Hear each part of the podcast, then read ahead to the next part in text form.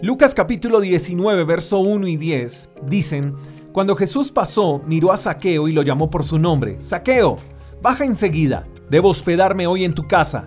Pero la gente estaba disgustada y murmuraba. Fue a hospedarse en la casa de un pecador de mala fama. Este es uno de los relatos que más llama mi atención de la Biblia. Saqueo era un cobrador de impuestos y debido a su corrupción se había hecho rico. Y Saqueo se encarama en un árbol para ver pasar a Jesús. Y me encanta lo que pasa en la escena. Jesús está rodeado de gente religiosa, de líderes, de gente pudiente, de seguidores del común, y Jesús se interesa por Saqueo.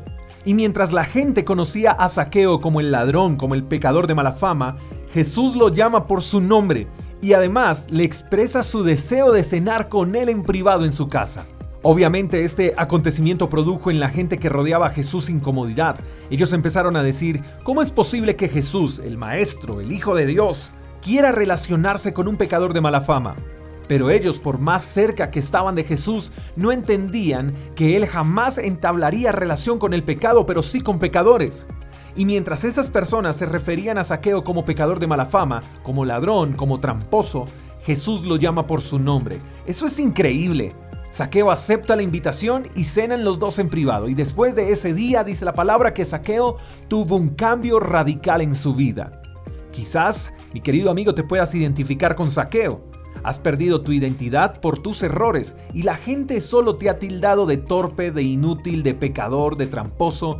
Quizás los que más amas te han descalificado. Te hicieron creer que fuiste un error, que no eres capaz de ser una mejor versión de ti. Pero déjame decirte algo, Jesús nunca te llamará por tu pecado, Él te llamará por tu nombre. Y Él hoy quiere cenar contigo, hablar contigo y cambiar tu vida para siempre. Espero que ese día sea hoy. Te mando un fuerte abrazo, espero que tengas el mejor de los días y la mejor de las experiencias. Te mando un fuerte abrazo, hasta la próxima. Chao, chao. Gracias por escuchar el devocional de Freedom Church con el pastor J. Echeverry. Si quieres saber más acerca de nuestra comunidad, síguenos en Instagram, arroba Freedom Church Call. Hasta la próxima.